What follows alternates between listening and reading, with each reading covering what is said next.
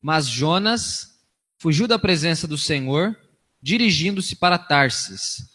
Desceu à cidade de Jope, onde encontrou um navio que se destinava àquele porto. Depois de pagar a passagem, embarcou para Tarsis, para fugir do Senhor. O Senhor, porém, fez soprar um forte vento sobre o mar e caiu uma tempestade tão violenta que o barco ameaçava arrebentar-se. Todos os marinheiros ficaram com medo e cada um clamava ao seu próprio Deus. E atiraram as cargas ao mar para tornar o navio mais leve. Enquanto isso, Jonas, que tinha descido ao porão e se deitara, dormia profundamente. O capitão dirigiu-se a ele e disse: Cara aí dormindo, levante-se, clame ao seu Deus, talvez ele tenha piedade de nós e não morramos. Então os marinheiros combinaram entre si: Vamos lançar sortes.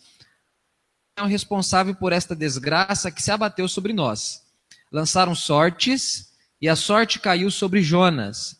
Por isso lhe perguntaram: Diga-nos, quem é o responsável por esta calamidade? Qual é a sua profissão? De onde você vem? Qual é a sua terra? A que povo você pertence? Ele respondeu: Eu sou hebreu, adorador do Senhor, o Deus dos céus que fez o mar e a terra.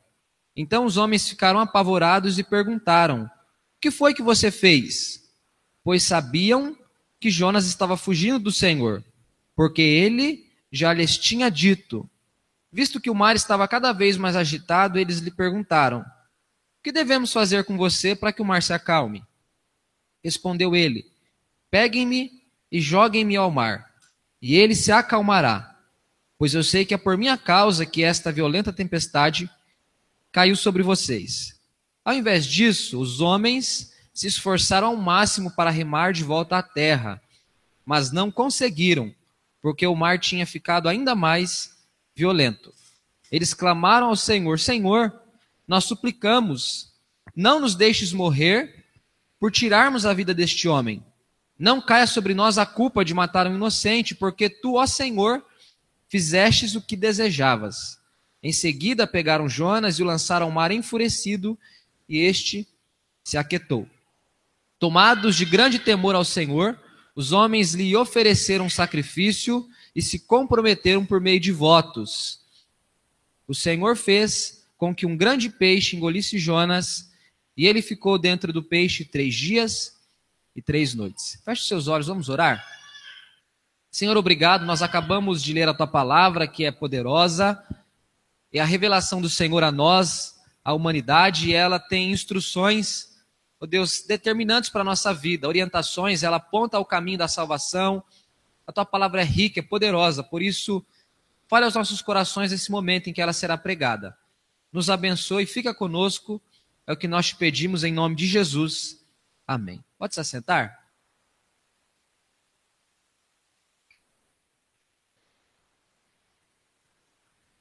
Irmãos, conhecimento e prática nem sempre são coisas unidas. Aliás, o cemitério está repleto de pessoas que tinham diversos conhecimentos e deixaram a vida sem muitas vezes praticar nenhum deles. Nem todo mundo faz aquilo que sabe, nem todo mundo vive de acordo com aquilo que sabe. Uma coisa é saber, uma coisa é conhecer, outra coisa é fazer. Muitas vezes faz-se essa, essa cisão, essa divisão. Por exemplo, lá no cemitério tem muita gente que sabia que dirigir de forma irresponsável significar morte antes do tempo, prematura ou acidental, talvez. No entanto, mesmo sabendo disso, muita gente resolve dirigir desse jeito e acaba tornando a sua vida impossível, inviável. Todo mundo sabe o que deve fazer, todo mundo sabe como deve viver, mas nem, nem sempre o homem vive como sabe, faz aquilo que sabe que deve fazer. Essa é a situação do profeta Jonas. É um livro pequeno, tem quatro capítulos, uma história conhecida ao extremo. Aliás, é um dos textos que mais é combatido, rebatido, apontado por pessoas para dizer que a Bíblia é um mito, que a Bíblia é um, um conjunto de fábulas, de historinhas. Até porque a gente leu aqui que esse camarada ficou três dias e três noites dentro de um peixe. Então se dizem, não, isso é impossível. Então isso aí é só uma história judaica, é só um conto judaico. O que vale mesmo é a intenção por trás da história. Muita gente tem dito isso, muita gente tem falado a respeito disso. Mas não é isso que a palavra nos ensina. Jesus fala sobre o sinal de Jonas. Ele disse que, da mesma forma que Jonas havia ficado três dias e três noites no ventre do peixe, ele, o filho do homem, ficaria três dias morto e no terceiro dia ressuscitaria. Então, o próprio Jesus afirma que Jonas foi um personagem real, ele existiu mesmo, essa história aconteceu mesmo. E Jonas é um camarada que está vivendo essa crise, essa crise do saber e do fazer, do conhecer e do praticar. Quando Jonas profetizou, ele teve como companheiros os profetas Amós e Oséias. Esses três homens serviram a Deus na mesma época. Quem era o rei que reinava sobre o reino do norte? O rei era um homem chamado Jeroboão. Foi um tempo de grande prosperidade econômica. Tudo caminhava bem para a nação. O povo plantava, a terra produzia, a economia estava boa, não faltava, não, não havia desigualdade de forma exagerada, as pessoas tinham aquilo que elas precisavam. Elas estavam bem financeiramente, o país estava estruturado, a política estava caminhando bem, a segurança caminhava bem, estava tudo bem do ponto de vista terreno. Mas do ponto de vista espiritual, Israel era uma nação infiel. As coisas estavam bem terreno, no, no mundo terreno, mas a relação de cada judeu com Deus era uma relação muito prejudicada, muito marcada pelo pecado, pela incredulidade, pela permanência no pecado, pela desobediência. Então Deus levanta esses homens, Oséias, Amós e Jonas. E esse texto aqui, pelo menos no capítulo 1, eu quero ressaltar com vocês, para o nosso aprendizado, três coisas que nós aprendemos com Jonas. A primeira delas é que Jonas sabe fazer. Diga, Jonas sabe o que deve fazer. Em outras palavras, ele era um cara informado.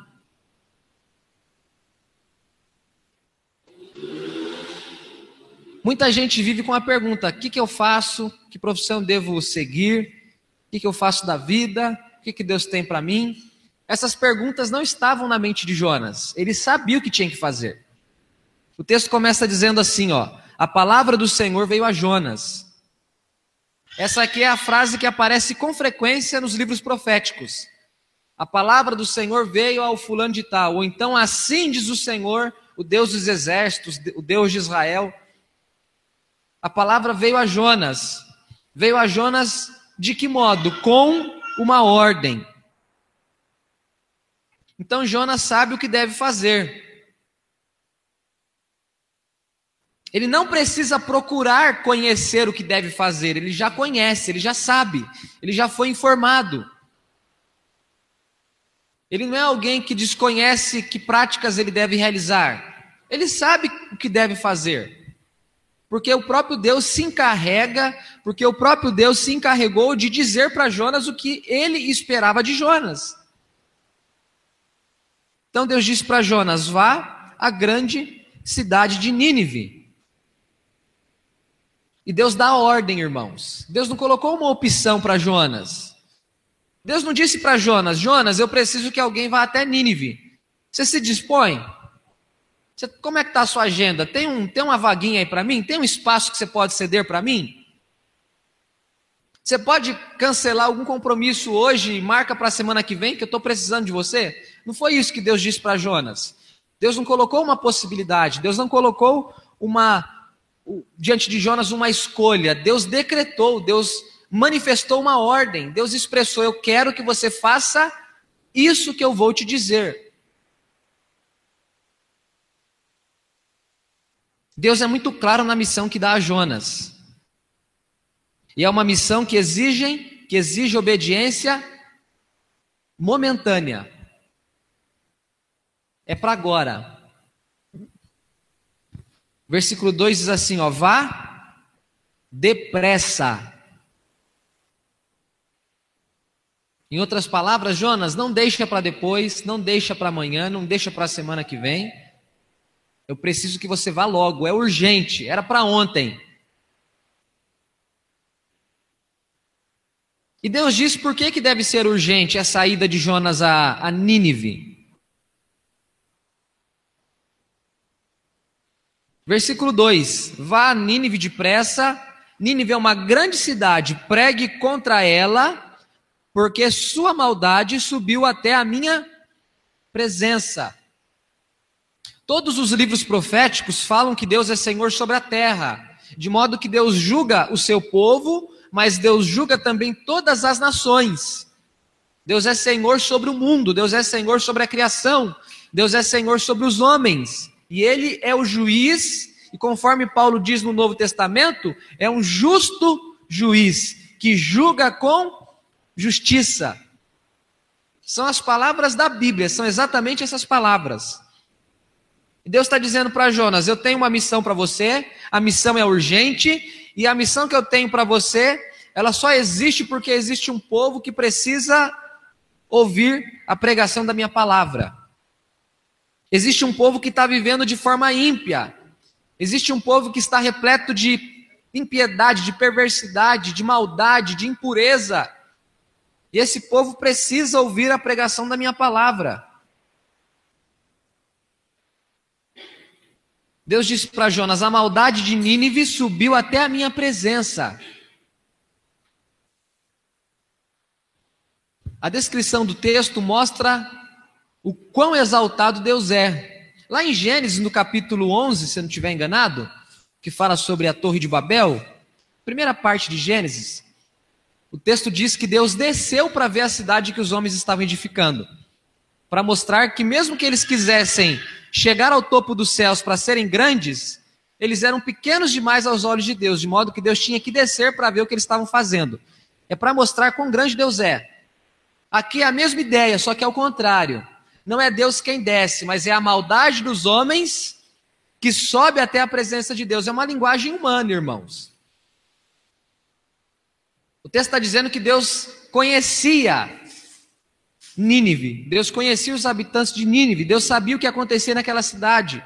E aquilo chegava à presença dele, chegava à presença dele como atos de impiedade, de maldade, de perversidade, atos pecaminosos. Então por que que Jonas tem que ir pregar a palavra? Porque esse povo precisa ouvir a pregação da palavra. Pregar contra ela não é levar condenação, é levar o evangelho. Não existe dois evangelhos, um evangelho que salva e um evangelho que condena. O evangelho é uma coisa só. Respostas diferentes para o mesmo evangelho. Quem responde ao evangelho é salvo. Quem não responde ao evangelho é condenado. Essa é a única diferença. Mas não tem uma palavra que salva e outra que condena. A palavra é a mesma. A resposta é você quem dá. Se você crê, você é salvo. Se você não crê, você já está condenado, diz o apóstolo João. Por isso que Deus diz para Jonas: vá a Nínive e pregue contra ela. A pregação do evangelho, irmãos, nunca é uma coisa ao nosso favor.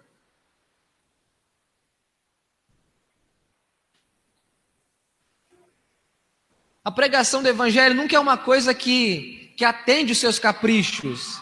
Pregar o evangelho não significa que você vai se sentir realizado, satisfeito, que você vai ficar assim, bem-vindo à palavra.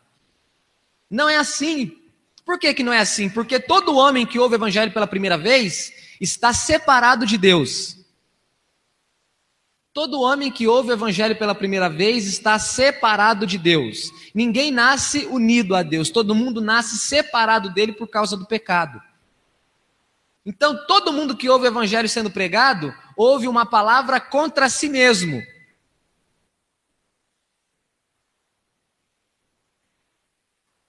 Na verdade, o evangelho primeiro agride para depois curar. Primeiro causa dor, para depois causar alívio. Primeiro ele incomoda, para depois trazer satisfação. É sempre assim, sempre. A Bíblia conta essa história o tempo todo para nós. Toda vez que o evangelho é pregado, ele é pregado contra você. É sempre assim. Jesus disse: a semente primeiro precisa morrer, para depois estar apta para germinar frutos. Vamos usar essa, essa ideia? O Evangelho primeiro nos mata, para depois nos, nos reviver, para depois criar vida em nós. Por isso que o texto diz: vai e pregue contra essa cidade. Então Jonas sabe o que precisa fazer. Deus disse para ele que ele tem que fazer. Deus dá o um endereço certinho para ele. Falou: oh, Jonas, as coordenadas do GPS são essas aí, ó. Coloca aí que você vai, vai aparecer Nínive. É para lá que você tem que ir. Vá rápido, porque eu tenho pressa, porque tem um povo que precisa ouvir a mensagem do Evangelho. Depois o Jonas faz a sua própria confissão de fé. Ele diz assim: Eu sou hebreu, adorador do Senhor que fez os céus a terra e o mar. Está vendo como ele sabe quem é, sabe o que tem que fazer?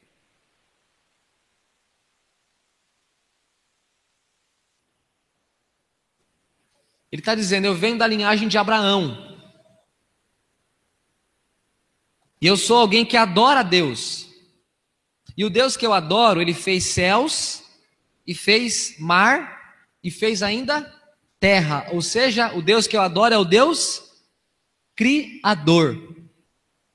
Então Jonas faz a sua confissão de fé. Só que Jonas vive uma cisão.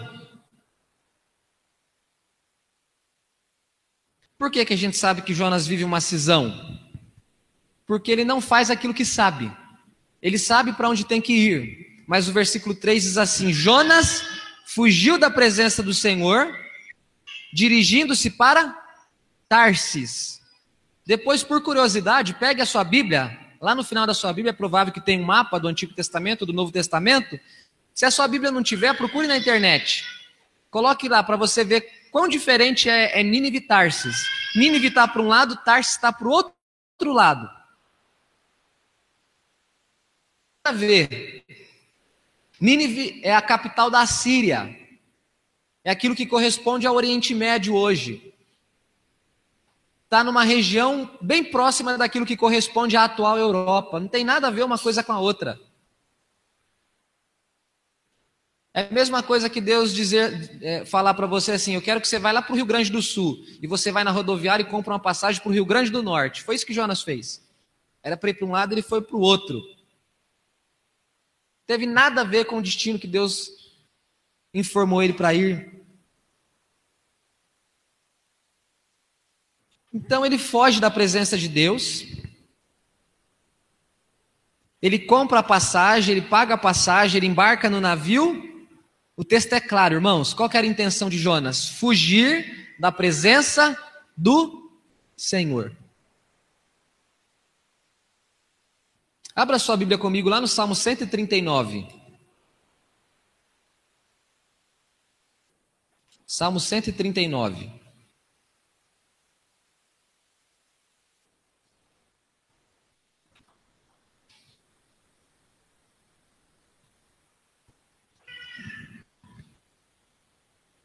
Versículo 5.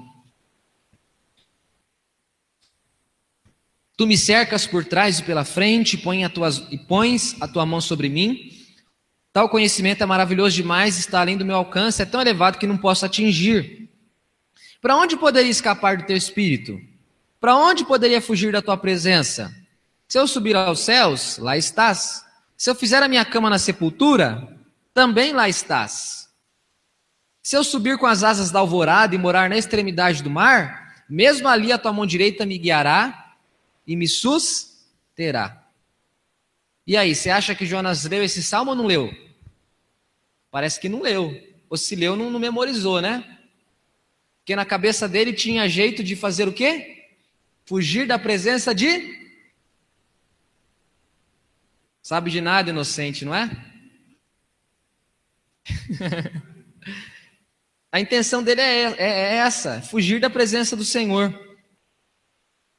E qual que é a cisão que ele vive? É a cisão de saber e não fazer. Adorador do Senhor. Mas ele acha que dá para ser um adorador que não obedece. Eu adoro. Mas ser adorador não significa que eu tenho que obedecer o que ele me diz. Isso é muito parecido com o homem moderno, irmãos. O homem moderno acha que pode viver sem a lei de Deus. O homem moderno, eu não estou falando do ímpio, eu estou falando do crente. Ele acha que ele pode viver sem a lei de Deus. Não, pastor, vocês vivem pregando direto que a gente não é salvo pela obediência, a gente é salvo pela graça. O que, que tem a ver com a lei? O que, que tem a ver com os mandamentos? Então eu não preciso viver os mandamentos, eu não preciso obedecer os mandamentos. A graça me leva para o céu, eu não preciso fazer nada, é verdade, você não precisa fazer nada a não ser crer. O resto, o resto todo, tudo quem faz é Deus. Ele é quem oferta a graça. Você só crê. E a fé também é ele quem oferta, diz Paulo. Mas ele não anula a lei dele para a gente obedecer.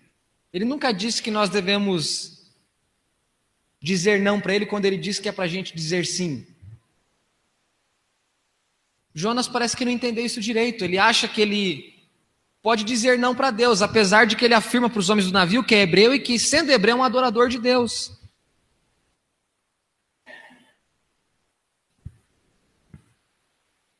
Ele tem plena consciência das suas condições.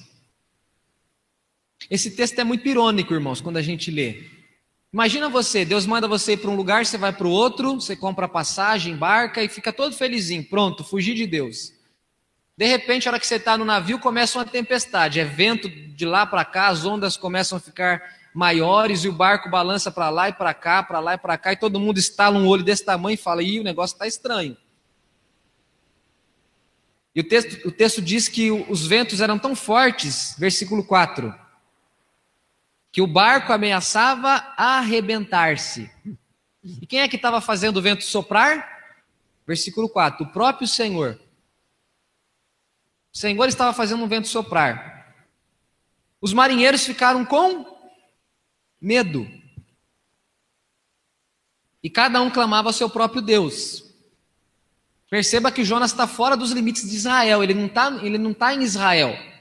Ele não está no meio do povo que adora a Deus, ele está no meio dos gentios, das outras nações, das outras pessoas. Cada marinheiro está adorando, está orando ao seu Deus, pedindo socorro, pedindo livramento. Está todo mundo, ó, fazendo o sinal da cruz e orando e rezando e, chorando. Estão pedindo socorro para Deus. Eles começaram a jogar tudo que tinha no, no, navio. Quem tinha dois sapatos, pegou um, jogou o outro fora. Quem tinha dois, duas camisas, dois pares de calça, ficou só com a camisa com a calça, jogou outra fora. Foi tudo assim. Ou seja, vamos ficar só com o que a gente precisa. O que, que adianta morrer com a mala cheia de coisa? Vamos jogar a mala no mar. Para o navio ficar mais leve, porque ficando mais leve tem possibilidade dele não afundar. O que, que o homem não faz quando quer sobreviver, não é? Faz o que tiver ao alcance dele.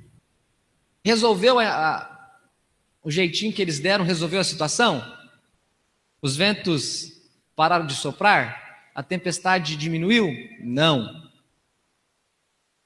Onde é que o Jonas estava? No porão do navio, tirando um cochilo, uma soneca. Eu pergunto para você, como é que alguém consegue dormir?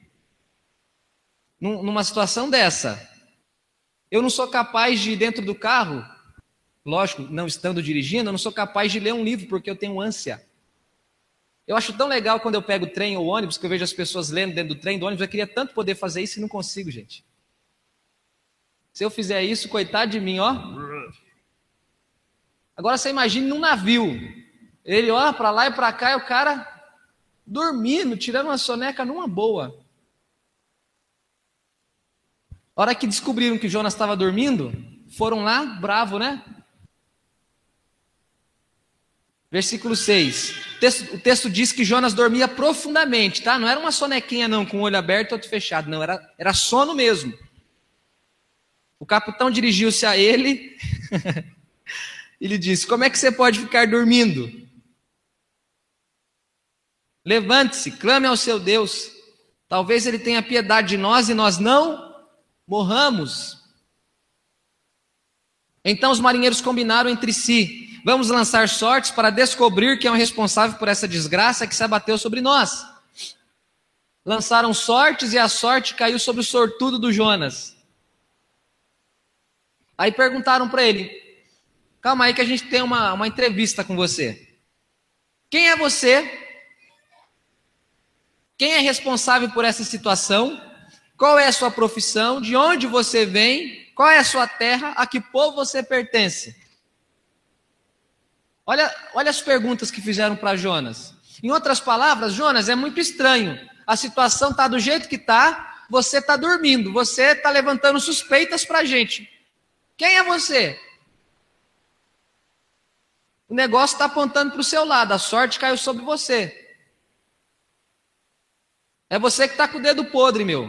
O negócio está estranho para o seu lado. Aí Jonas diz: Eu sou hebreu, adoro o Senhor, Deus que fez os céus, que fez a terra.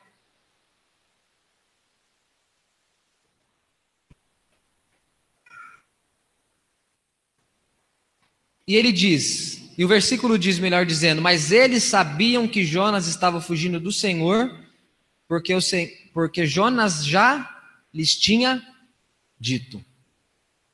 Olha que história, irmãos.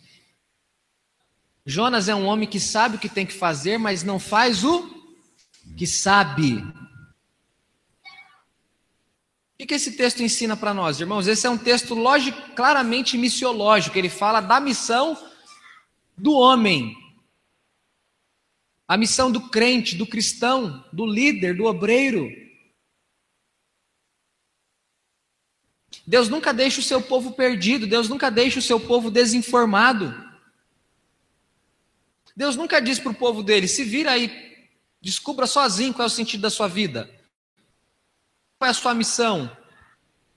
Quando existe um chamado específico, Deus sempre diz qual é o chamado específico. Quando o chamado é específico, quando a vocação é específica, Deus se encarrega de dizer. Jonas sabia, ele era um profeta separado por Deus. E o texto diz o que está dizendo aqui. A história toma esse rumo. Deus continua falando com o seu povo, dando ao povo direção, orientação e missão. Deus nos diz o que precisamos saber, pois a sua lei é diretiva. A lei de Deus instrui. A lei de Deus aponta o caminho. Deixa eu te fazer uma pergunta. Você sabe o que precisa saber, não sabe?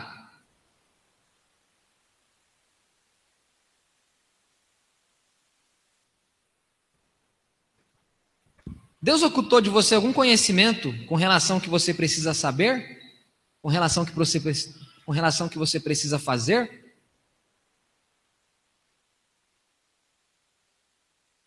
O que, que Jesus disse? Lá em Mateus 28, lá em Marcos 16, 15. Vão por todo o mundo e pregue o evangelho a toda criatura. Enquanto que no Antigo Testamento, Deus diz para Jonas: vai a Nínive. Enquanto que no Antigo Testamento, Deus pergunta para Isaías: Isaías, quem há de ir por nós? Quem há de ir por mim? Pelo Deus Trino. E Isaías dá uma resposta: eu, me, eu vou, Senhor, me envia, aqui estou eu. O Novo Testamento diz que já é uma ordem para a igreja, para os discípulos, para aqueles que seguem a Cristo. A ordem de ir, você não precisa perder tempo tentando descobrir o que você tem que fazer. Se você é um cristão, se você conhece a Deus, se você serve a Deus, você já sabe o que precisa fazer. Você precisa obedecer a Deus, você precisa proclamar o Evangelho de Deus.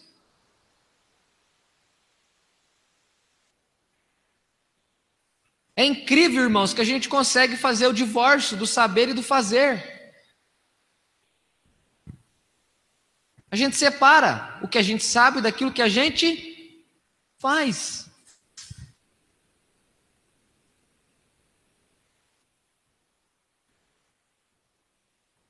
Faz o que eu faço, faz o que eu falo, o que eu mando, mas a gente separa o que a gente sabe, que se torna ordens nossas, daquilo que a gente faz.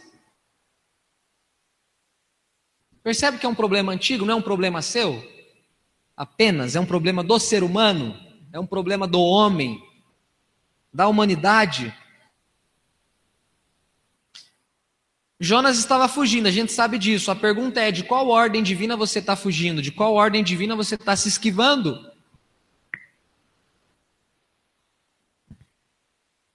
Deus te mandou para Nínive. O que, que significa ir para Tarsis na sua vida?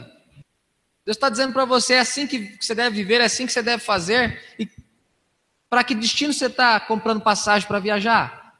Onde é que você está querendo colocar seus pés? Jonas fugiu da, da ordem de proclamar a palavra de Deus.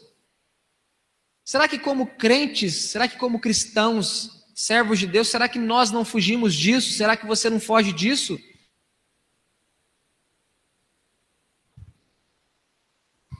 Será, irmãos, que a gente não está achando que dá para ser adorador de Deus sem precisar ter que obedecer a Ele? Em outras palavras, será que nós não achamos que dá para ser crente de forma descompromissada? Eu até afirmo que creio nele, eu até, eu até faço confissão de fé. Mas eu não me comprometo com Deus que eu digo que sirva, eu não me comprometo com a confissão de fé que eu faço. É um, é um cristianismo aparente, é um cristianismo apenas conceitual. Já foi dito aqui, em outros momentos, eu me lembro, Hoje em dia fala-se sobre o, o, ser evangélico não pra, ser, sobre ser evangélico, ser evangélico não praticante. É um termo já da cristandade. Evangélico não praticante.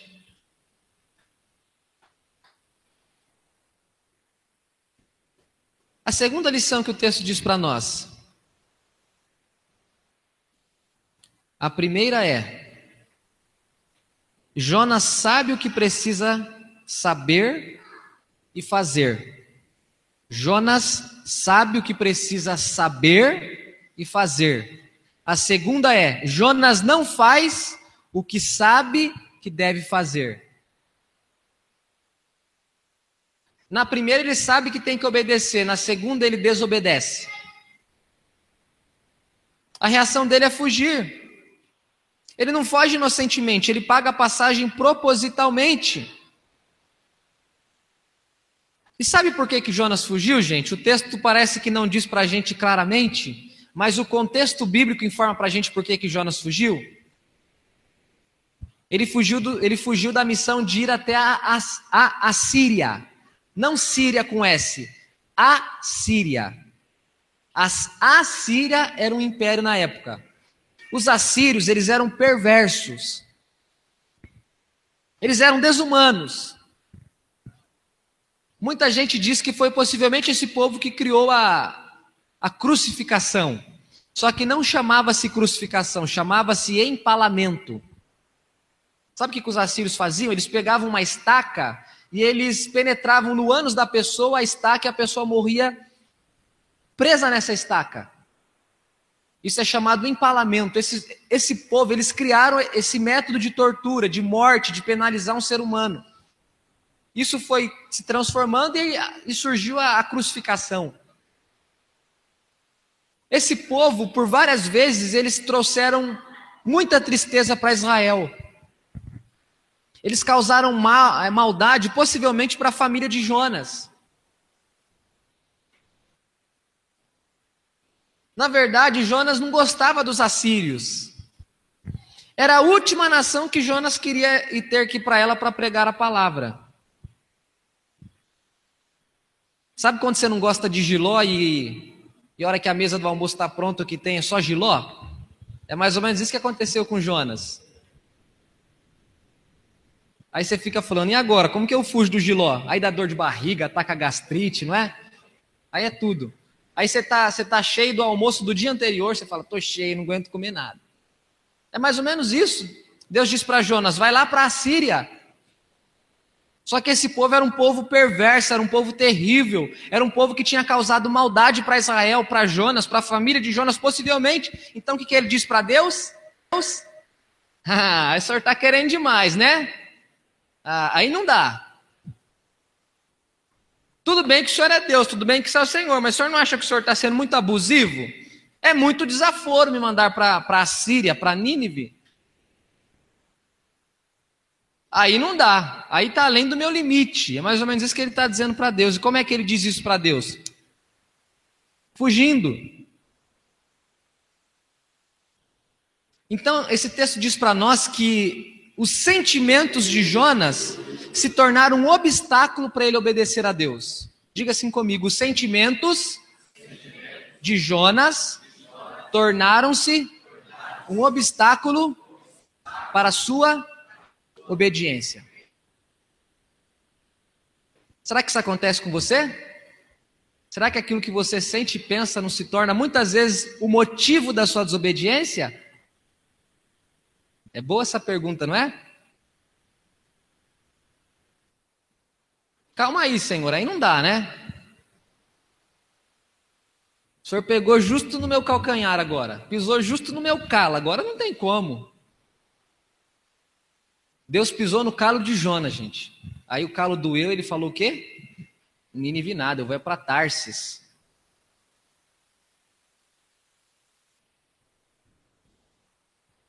Em outras palavras, a opinião de Jonas precede sua fé. Para ele importa mais ficar com o que ele pensa do que com aquilo que Deus ordena. Em outras palavras, eu não me importo muito com o que o Senhor diz agora, Senhor. Eu me importo sim com aquilo que eu penso, com aquilo que eu sinto, com aquilo que eu acho. As minhas convicções é que são importantes agora. É isso que está acontecendo com o profeta. Humanamente falando, dá para a gente entender. É como se Deus mandasse você pregar para o assassino de alguém que você amava muito. É muito, parece, não é? Você fala assim: ah, não dá. Manda outro, Senhor, pelo amor de Deus. Vai fazer isso comigo? O que aconteceu então? Jonas desobedeceu com prontidão, mas foi resistente para obedecer. Irmãos, desobedecer a Deus é muito fácil, difícil é obedecer a Ele.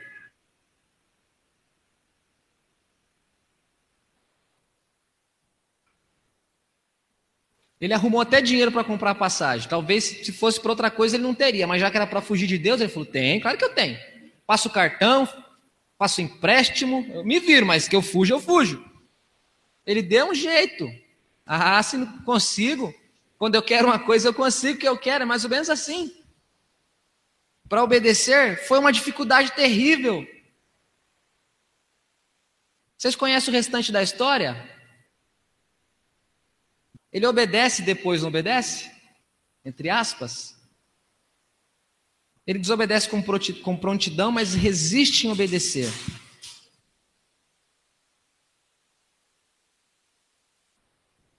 Os ímpios não temem a Deus. Mas o povo de Deus, por vezes, é desobediente a Ele. Isso está lá em Jeremias 2, 13 e 3, 25 texto de Jeremias diz que aquele povo cavou para si cisternas rotas, que não produziam águas. Tem um outro texto que diz que eles preferiram crer no Egito, e o profeta diz: aquele caniço quebrado.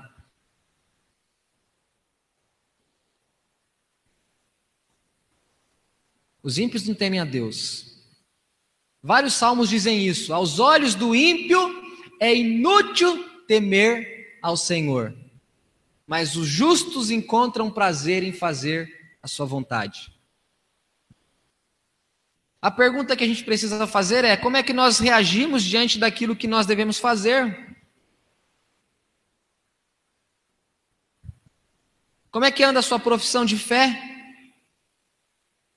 O que, que você tem feito com todo o conhecimento que você, que você tem sobre Deus? Você conhece a Deus, o que você tem feito com a vontade de Deus, que Ele está deixando clara para você, está posta diante dos seus olhos? O que você está fazendo com a palavra revelada? Porque a gente conhece a Deus andando com Ele e através da palavra. A palavra diz que a gente tem que andar com Ele. A palavra expressa a vontade dele para nós.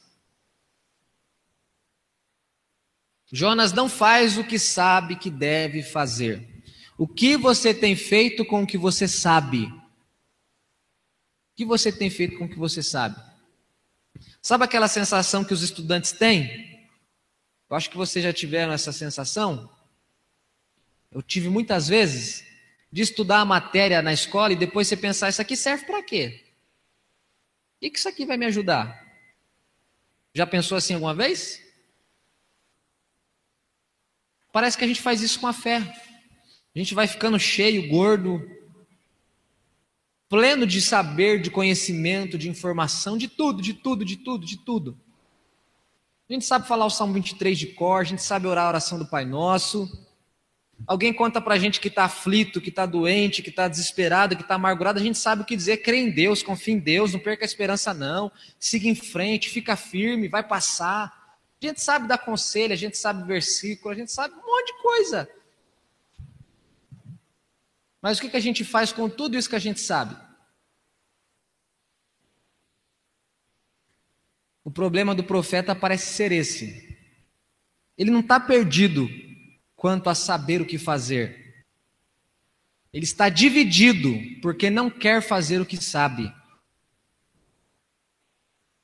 E a terceira lição do texto é o Deus que, que Jonas desobedece. O texto fala sobre Deus.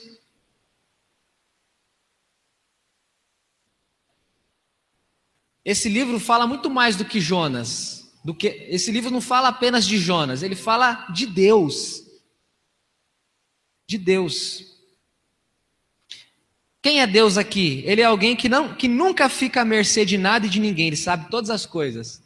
O profeta achou que estava fugindo de Deus e Deus sabia onde é que Jonas estava. Deus, Deus sabia qual era o barco certinho, gente. Deus falou: Ah, te achei, ó. Você está no barco tal tempestade no mar, ó, e vento, e Deus não fica à mercê de nada. Não é possível se esconder dele. Ele tem domínio sobre toda situação e sobre toda circunstância. Ele é Senhor sobre a criação. Ele fez o mar. Leia Gênesis 1. Ele criou céus, ele criou a terra, ele criou vento, ele criou água, ele criou tudo. Ele diz para o vento: Vento, está na hora de você trabalhar. O vento trabalha. Mar, está na hora de você trabalhar. O mar trabalha. Peixe, aparece aí que está na hora de você jantar. E o peixe janta. Ele manda na criação, ele, ele ordena, ele tem poder sobre tudo.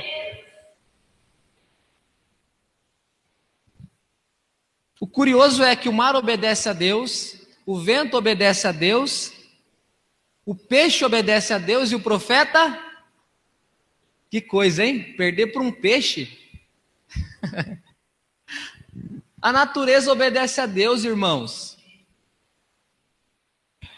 E os homens dizem não para Deus. Deus manda o mar ficar quieto, o mar fica quieto. Deus fala para você, faça isso, viva assim. Você tem a cara de pau de falar não para Ele. A gente fala sem ficar vermelho ainda. A gente fala com a maior na maior maciota. Olha o Deus a quem esse homem serve. Ele é temido pelos homens. Os homens viram que o mar estava agitado, que a tempestade estava brava. O que, que eles disseram para Jonas? Cara, ora o seu Deus, por favor, para ver se ele te responde. Porque a gente está aqui orando, rezando, o joelho está até doendo de tanto ficar de joelho, mas não aconteceu nada. Fala com o seu Deus, ora ao seu Deus para ver se alguma coisa muda. Os homens que estão no navio, irmãos, eles. Versículo, cadê? Deixa eu achar aqui. 14. Eles clamaram ao Senhor: Senhor, suplicamos, não nos deixe morrer por tirarmos a vida desse homem. Não caia sobre nós a culpa de matar o inocente, porque tu, ó Senhor, fizestes o que desejavas. Em seguida pegaram Jonas e lançaram ao mar enfurecido e este, e este se aquietou. Tomados de grande temor ao Senhor, os homens lhe ofereceram sacrifício e se comprometeram por meio de votos. Esses caras não estavam orando aos outros deuses, cada um ao seu próprio Deus? Quando eles viram o poder que Deus tinha, porque Jonas falou: Eu sou hebreu, eu sirvo o Deus que criou os céus e a terra. Eles viram que com Jonas no barco tinha vento e tempestade. Jonas fora do barco, não tinha mais vento, não tinha tempestade, e tinha um peixe ainda para engolir Jonas. Eles falaram: é, esse Deus é forte mesmo. Aí eles temeram a Deus fizeram sacrifícios e se comprometeram por meio de votos. Eu estou dizendo para vocês que esse livro é irônico. Um povo ímpio se converte a Deus através da desobediência do profeta. O povo de Nínive, que é um povo maldoso, vão se converter a Deus. E o profeta, não, Senhor, não vou para Nínive. Olha o paralelo: Jonas, os marinheiros e a tripulação do navio, os cidadãos de Nínive. Jonas desobedece, os marinheiros e a tripulação incrédula se volta para Deus. Os ninivitas se arrependem e creem em Deus. E o Jonas teimando, reclamando no restante dos capítulos, mal-humorado, achando que tem toda a razão de, de, de achar o que acha. Deus age com misericórdia, até mesmo quando o seu servo é desobediente. Onde é que o senhor está vendo isso, pastor? O Senhor fez com que um grande peixe engolisse Jonas. E ele ficou dentro do peixe três dias e três noites. Pastor, me explica isso daí. Não sei te explicar. O que, que, é mais difícil? Um peixe engolir um ser humano ou um ser humano ficar vivo dentro de um peixe três dias? O que, que você acha?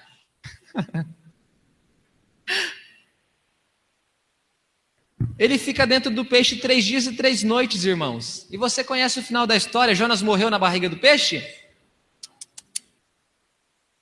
Olha como Deus é gracioso, mesmo com um servo desobediente. Mesmo com Jonas desobedecendo a Deus, Deus manifesta a graça. E quando Jonas fica dentro do peixe, que tempo bom para Jonas pensar na vida foi aquele tempo, hein?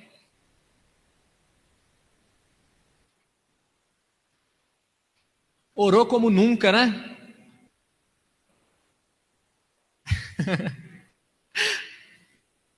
pensou na vida, pensou que desobedeceu. Escreve até um, um, um, salmo, uma canção. Isso aqui é um salmo, apesar de não estar no livro dos salmos, muita gente, muito a comunidade judaica reconhece o capítulo 2 como sendo um salmo, é praticamente um salmo, é uma poesia, é um hino de louvor a Deus. Deus não mudou e nunca mudará. Ele continua sabendo todas as coisas. Ele é Senhor sobre o mundo, sobre o universo. Ele é um Deus que é aclamado, que é adorado, que é temido. Os homens do navio foram mais reverentes a Deus do que o próprio profeta. Deus é misericordioso. Deus é quem preserva a nossa vida e proporciona para nós capacidade de reflexão para que nós possamos nos arrepender. Feche os seus olhos. Vamos orar.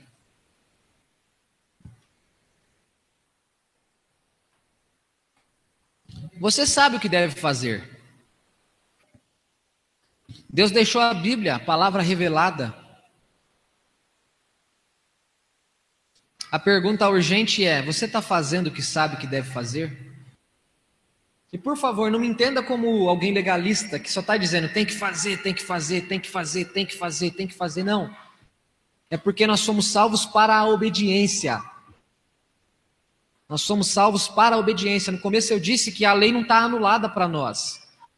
Não é porque nós somos salvos pela graça que Deus diz para a gente assim: jogue a minha lei fora e viva do jeito que você quiser. Não.